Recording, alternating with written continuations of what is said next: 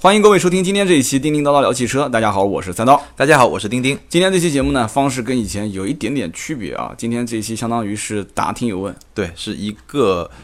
比较有代表性或者问的比较多的一个问题，然后对我们把它稍微扩展一下。其实也还好，因为我我跟你聊天，听说这个后台问的都是兰博基尼、法拉利的这些是吧？ 呃，其实最多的还是像奔驰、宝马、雷克萨斯，呃，雷克萨斯最近比较火，然后也有一些相对更主流一些的品牌，嗯，比如说这个本田，哎呦，最近对吧？哎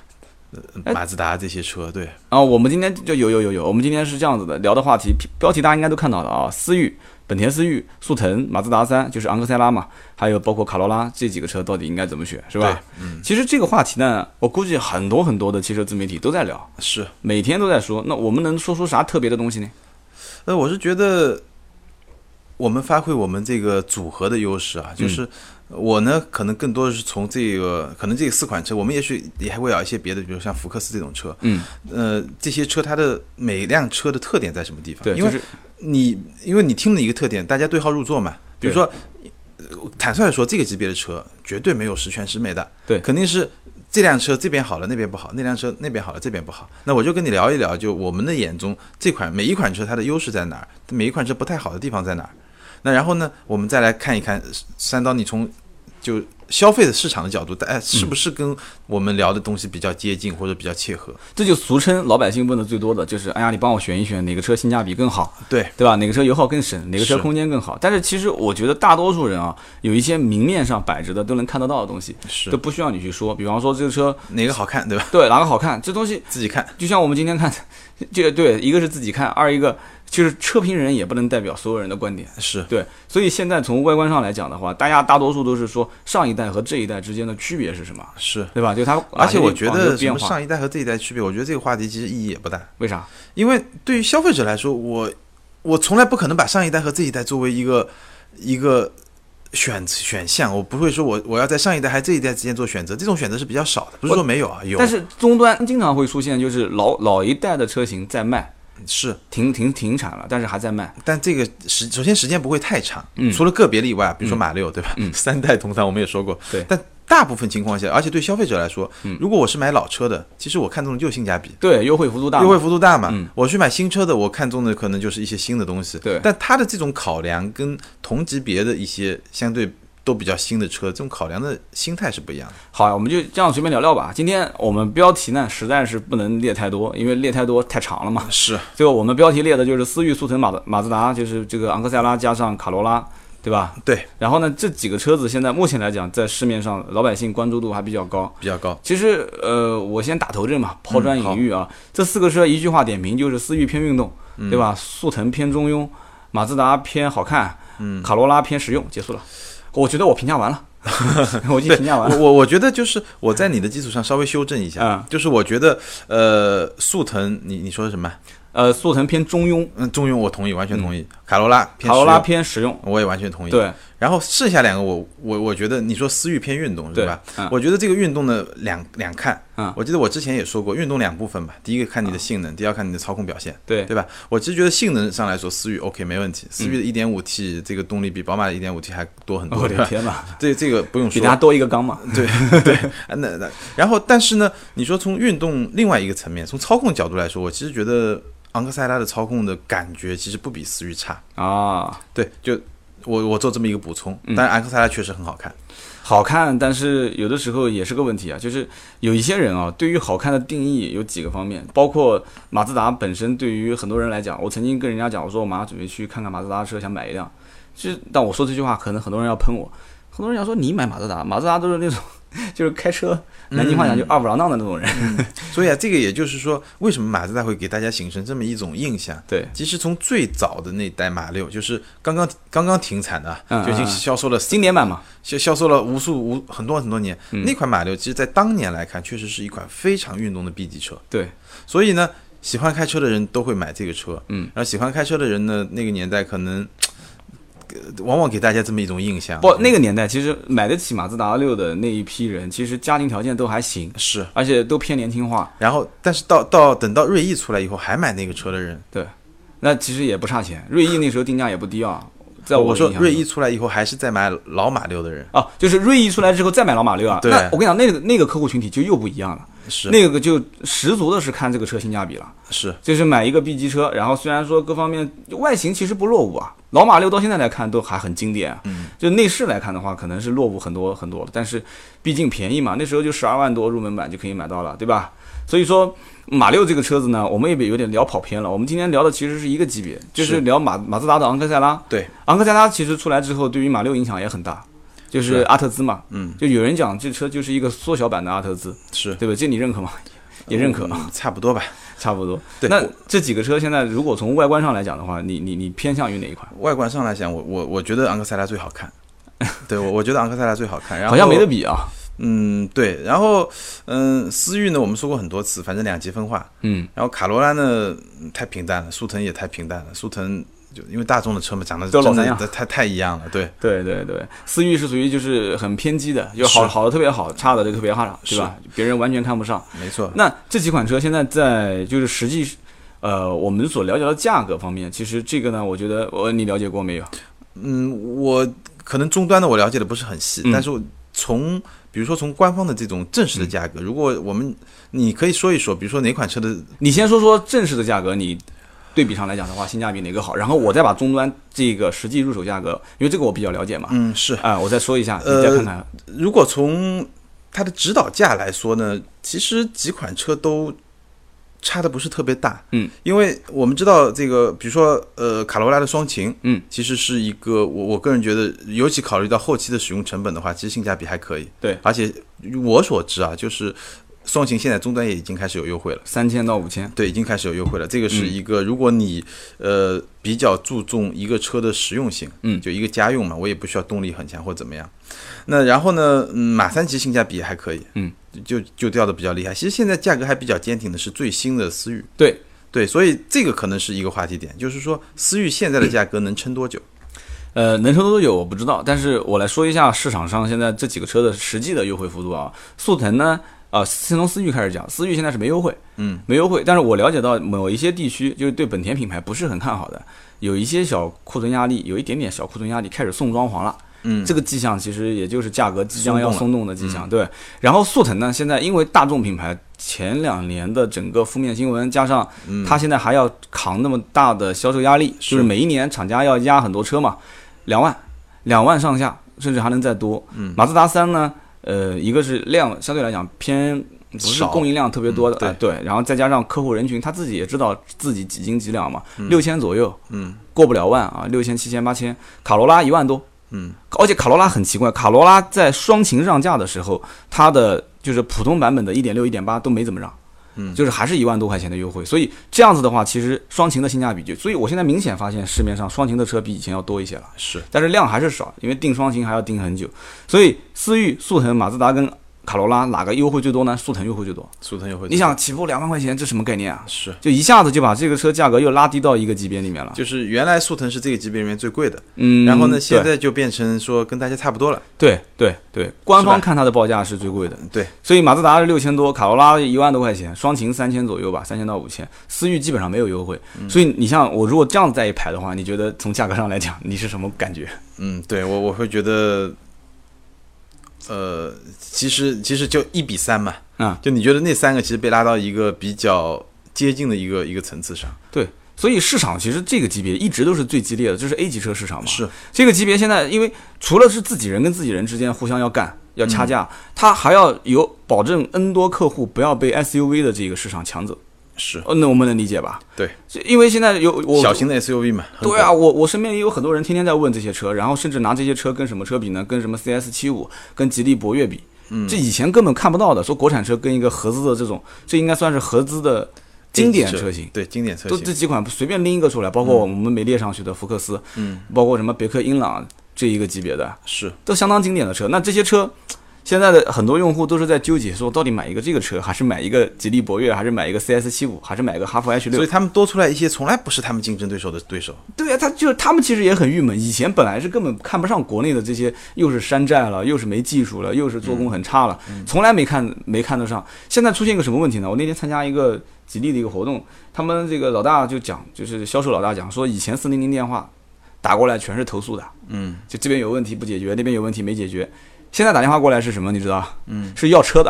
啊！ 我怎么回事啊？我订了个车两个月，到现在还不给，合同订单上写的就两个月提车嘛。嗯，所以现在每一天处理百分之七十都是问车子到底什么时也候是到。另外一种投诉是吧？对，其实这是幸福的烦恼嘛，对吧？是所以现在我就看不太懂，就是 A 级车市场，其实现在轿车到底有哪一些人，就最终让他选择了说，哎，我留下来。嗯就我们今天也可以聊聊，就是从这个级别，老百姓大家都会经常会私信我们问这个话题嘛，是，消费者问我们这些话题。那，呃，刚刚是外观，我们现在再说说性能，性能其实是你最擅长的。呃，性能呢，这四个车其实我觉得，我我一个个来讲啊。嗯，思域，思域呢，从素质上来说是最最表现最优秀的。最优的嗯，它它是一个一点五的主力是一个一点五 T 加一个 CVT 嘛。对。然后而且最近呢，这个呃思域就本田做了一个测试，就请了一堆媒体做了一个测试，测试出来结果呢，嗯我。只能说，因为它是本田组织的，所以我不不给它的最后结果背书。嗯但从这个结果来看呢，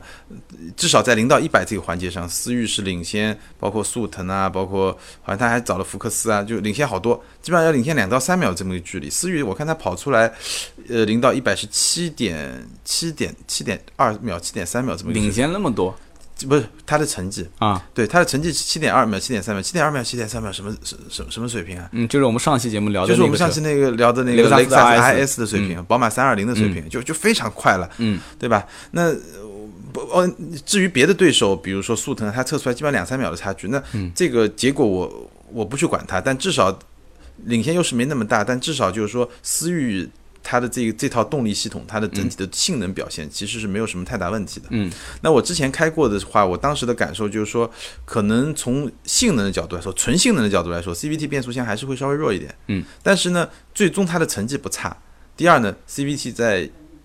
燃油经济性上面其实是能够起到一定的优势的。所以这四个车里面，如果说性能谁最好，那思域可能得排到第一个。啊，然后第二呢，嗯，应该是速腾吧，我的感觉啊，嗯，就是速腾呢，就像你说的中庸，嗯就它什么都不差，但它的虽然说它的这个 DSG 已经出了挺多负面新闻的，但是其实 DSG 出负面新闻呢。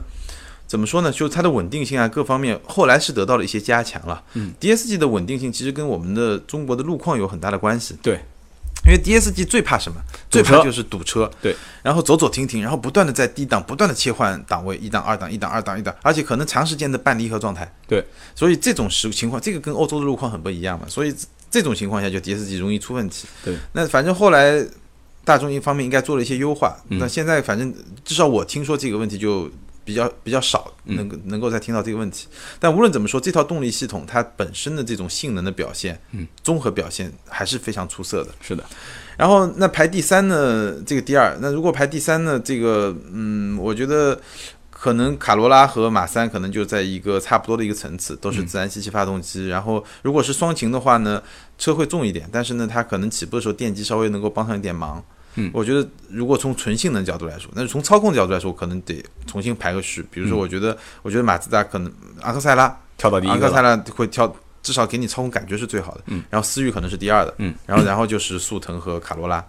那我觉得在这个层面上，其实大家要做选择，其实可以可以来对症，就大家可以根据自己的需求来做选择了，嗯，对吧？如果你特别在乎操控，那你可以考虑一下马三、昂克赛拉和思域。如果你觉得我特别想要一个中规中矩的车，但性能也嗯不差，你可以考虑一下速腾。如果我要一个特别实用，但是燃油经济性又特别好，那就卡罗拉双擎，真的很省油。对，以前其实我的观点比较极端，我觉得就像买相机一样的，嗯，我去问那个玩单反的，对吧？就人家讲说什么单反穷三代，摄影毁一生，是吧？对，单反穷三代，对，嗯呃当时问了这个已经穷了两三代的这个哥们儿，我说。我说我想买个相机，但是我不玩那么专业的，我就想拍的照片清晰一点，然后比我的手机清晰一点的那种，就是背景都是模糊的，嗯，就是我也不太大光圈嗯懂啊。大光圈是吧？你是对玩这个的是吧？哦，我是业余，嗯、不是，我是那种穷三年的那对 种。我我是彻底什么都不懂，零基础的。嗯然后这哥们儿是这么跟我讲的，他说你准备多少钱？嗯我说大概三三三四千块钱吧，嗯五千块钱以内。这哥们儿跟我说，那你就随便看看吧。他说：“他说这个级别没什么差别，都差不多。嗯所以当时我觉得他有点在糊弄我。但是后来我上论坛看了一下，论坛里面我发了个嗯帖，好多人也是这么回我的，就是说这个级别的没啥好选的。然后我当时我我也实在忍不住了，我就问了这么一个问题，我说难道就没有那种就相当于我买一辆车十万块钱级别当中销量最好，然后性价比不错，老百姓都认可的这种东西吗？嗯，然后他们就跟我推荐了某个品牌，说哎有有是这种卖的特别好，但是我不认可说这个就一定是质量最好的，对，就是各方面效果最好嘛，因为他们又是讲说什么成像效果了、色彩还原性了，很很主观，而且评价标准非常丰富。对，很丰富，还包括呃可玩性了，什么手动的操作的模式有多少。嗯所以我我他，因为他们觉得说你到底需求是什么？你是要想入门，将来再玩更贵的，嗯还是说你仅仅就想傻瓜机，就是上来之后就啪啪啪啪啪拍，是效果好？那所以当时我也说不清楚，所以就到现在没买嘛。是所以我觉得手机还不错，买个三星就可以了，是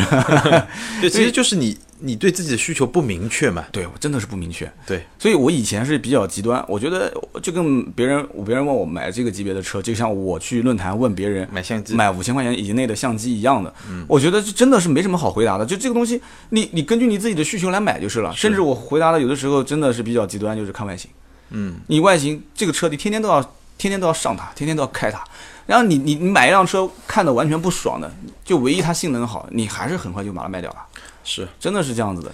所以我们刚刚把价格、把外形、把我们刚刚讲动力跟操控都说了，其实空间跟内饰也很关键。是，我们再聊一聊空间内饰这方面。嗯，空间和内饰呢，我觉得其实这几款车，你说哪个内饰特别大？我我印象中啊，因为我我其实没有把这四辆车放到一起来比，嗯但我每辆车的体验来说，我觉得差别不是特别大。你觉得我呢？觉得也不是特别明显，是特吧别对，特别是速腾后来也慢慢的加长了嘛。昂克赛拉跟我我的第一印象是这样子，就是速腾跟卡罗拉两个应该是差不多的，然嗯后思域跟马三就是昂克赛拉这两个应该是差不多的，嗯差不多的，对，所以就就都不大，但是对于后排空间这个级别，我觉得老百姓还是蛮敏感的。呃，我觉得可以，我我怎么说呢？我的我的基本感觉，这四个车在后排空间上其实处于同一个水平。嗯，但是你如果说乘坐的这种舒适性上来说，嗯，呃，我的感觉，其实我觉得。都都还好，但是，呃，我记得好像有一期你你聊过那个思域后排的坐垫，嗯，其实我觉得后排思域那个后排其实还感觉不错，你觉得呢？对，C 后排坐垫没有没有缩短嘛？对，这个级别里面，其实我也我也谈不上说哪一家缩的特别短，但是一定是有人在偷空间，是啊，把它缩短。然后思域的这个整个坐垫，其实座椅各方面也比较舒服，但是它有些细节处理的不好，比方说本田思域的中间的扶手，就是后排中间扶手，嗯，它正常扶手放下来之后会有一个就像那种一个支撑力嘛，对，它那个不是的，它一放下来，梆就掉下来了，哦，嗯就感觉好像坏了一样，但其实它没有坏，它它就是这这样样子，的。对，所以，那我觉得你与其这样设计，那你不如把这个扶手压到最低，就是跟座椅平行。嗯，你拉下来的时候正好是沿，就是就压在是压在上上面面，，对，所以它还中间漏了一点空，就是。反正我就体验感觉不是非常好，就是在整个的车辆这一个级别的很多细节方面，其实真的是老百姓买这个级别的车的人，真的是一毛钱一毛钱抠出来的。嗯，所以在很多方面，他真 真的是会要求非常的有点过分啊，有点过分。嗯就就有人有的销售员甚至会想说，你这什么这么多要求，你买个三四十万的车好了，你干嘛买个十来万的车？嗯是但是他不敢说，说不出来的能话说的，我人说家走出来了。直接就 打来着，对吧？但是他会这么想，但是你要能理解老百姓很多心态，嗯，这个级别的车，好多人都是首次购车，是而且现在说实话，首次购车真正能最终留在这个卡罗拉、马自达、速腾、思域这个车型里面的人，真的我觉得是真的是铁杆粉了。现在那么多 SUV 在吸引他去买，配置又高，嗯对吧？变得又很大，那选择在这个级别里面，我觉得真而的且是还有一堆就是价格更低一点的，对对吧？就比如说大众拉个皮啊， 对吧？就就这种销量很多很好，就性价比嘛，朗逸嘛，嗯对吧？对对对，朗逸这一类车型，就就还挺多的。嗯，然后我们再聊聊，就是因为我我们列的这几款车啊，其实是在 A 级车这个市场里面比较好的那些，嗯，就说销量比较好。呃，一个销量比较好，第二是在 A 级车里面就是往上面走一点点的，嗯就是说它是主打 A 级车主力的，因为我们刚才也说了，A 级车里面还有一种就是说我价格更便宜一点。对，价格更低一点，但是对嗯呢，我可能就主打性价比的那一类，那这个还是比较高的，所以我们看看这个几款车里面哪一款看上去最高级，也就是说聊聊科技感，科技感看上去最高级，其实我觉得应该是一个是本田，一个是大众，嗯就是这两个看上去只是对看上去对啊，他们的科技感，他们的高级不一样，我嗯觉得大众的高级呢，就是因为它更像，就你更明白像吗高级，它是吧它可能不是看上去很高级的比如样子，说，嗯，比如说一个 A 级车的大众，它更像一个 B 级车的大众，它对内饰看上去都差不多，对所以你感觉就很高级，因为你到了一个帕萨特，到了一个迈腾，看上去也差不多，对，差不多跟我这车差不多一对样啊，啊，你就觉得很高级嗯。那思域呢？我觉得可能在设计上，就它内饰那些设计的东西，包括一些配置啊、屏幕啊这些东西，因为那它的优势在于它最新嘛，对因为这种东西，尤其是车机这一块，比如说我配更更清晰度更高的屏幕啊，对我我中控的设计更加更加更加前卫一点，啊更加有运动感一点，啊更加高级一点。这个东西其实是跟你车型发布的时间有一定的关系的，对，越新的越可能往越好后。越新，对。但是实际操作感觉这个就另外另当别另当别别论，这个人啊机对工程学可能就另当另当别论了。对卡罗拉呢，嗯，卡罗拉其实丰田家族里面做车机也不差，嗯但是卡罗拉在入门版这方面，它为了拉低售价，其实真正能到了体验它高科技的顶配车型的人不多。就是卡罗拉我，我身边至少没有见过很多买顶配车的，嗯，这个也很头疼。对卡罗拉呢，就感觉上，嗯我觉得丰田吧，就是它的内饰还是比较平淡一点。嗯，对，这个所以现在其实车厂是比较纠结的，就是如果我把我的高科技从最低配开始就标配上去了，嗯，那不可能，对，这是不可能的。但是但是在这一个级别里面，你只最有低雷克配，萨斯那么干，对吧？ 我们上 我次上次聊聊过对 RS 啊，对，所以你最低配如果不配这些。就是高性能的一些配置的话，那你要到了中高配，那很多人会觉得说，我就想买入门型，特别是这一个级别的用户，嗯，他很多真的就是选择入门或者入门偏偏上面一点。所以是我现在发现一种现象，你看一下本田思域就知道了，嗯，本田思域每一档的价格差别不大，嗯，而且它入门配置就高。其实这一代的本田思域为什么叫好声那么多，就是因为对吧？标配高嘛，对啊，标配高嘛，标配 ESP 车身稳定系统，好像无钥匙，还有那个一键点火，好像都是标配的，还有 LED 大灯对但，LED 大灯我印象很深。 ，LED 大灯全系标配，所以就是其实这个也不夸张。你看那个斯铂瑞之前，是对吧？啊虽然定价定得高，但是整个车其实我觉得斯铂瑞真的是一个买发动机送车嘛，嗯， 是吧？这销售员自己讲的，他说我我说你这车你说一个，你就我只跟你说一句话，嗯，你告诉我这车凭什么让我买？他说就我还听你节目是你当时讲过一句话呢，买发动机送车嘛，嗯啊，我说我节目里面说过这个话吗？ 这个销售员也是我认识一个朋友，你知道吧？然后呢？这个整体来讲的话，其实我觉得啊，每个人就像我刚刚讲这个，就是五千块钱以内买相机这个理论啊，嗯，还是把自己的需求点找到。去挖掘一下。对，这样的话你会非常自然的就找到你到底要什么车。对，所以我们能说的就是把每个车，我们把每个车的特性简单的跟你用最精确，怎么说呢？一个素精描吧简，的，嗯，对，用精简的语言做个素描，然后你大概知道，哎，我可能适合这个车，然后你再去看。对，所以没关系的，因为现在做汽车评论的人很多，是吧？是但我们不是车评，我们就是闲侃侃、闲聊聊天。对，做汽车评论的人很多，大家呢应该是这样的去，我觉得应该是这样去去听啊。那等会儿你也说说你的观点啊，好，就是正好你认识那么多车评人， 就是说每一家你都去听。然后呢？但是车评人跟车评人之间，我知道很多人是不听对方的一些东西的， 就是作为消费者来讲，每一家你都去听，然后听的过程中呢，主观的东西你可以去当做耳边风，听完就结束了。嗯，然后客观的，比方说性能啊，啊、包括动力啊，包括这些车相关的一些历史文化，它的曾经的一些迭代的过程，嗯，品牌的一些相关的文化和管理管理的这些就是精髓的东西，你把它聚集起来之后，你会发现哦，原来是这样。哦，原来就就像我们俩刚刚聊的，比方说对于我来讲，哦，思域、马自达，哦，一个是偏，就是有人可能觉得说动力跟性能跟操控，这就就一件事情。哎，是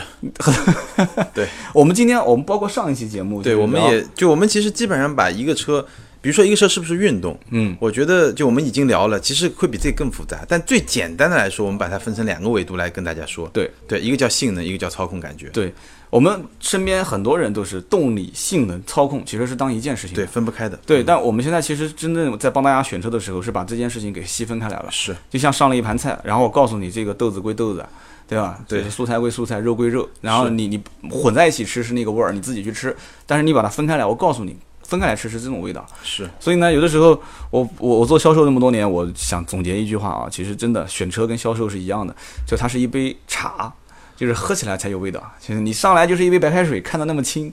有的时候也也不太好。 买车这个东西凭感觉，是跟找对象一样的。对我我觉得，呃，大家尽量多听，因为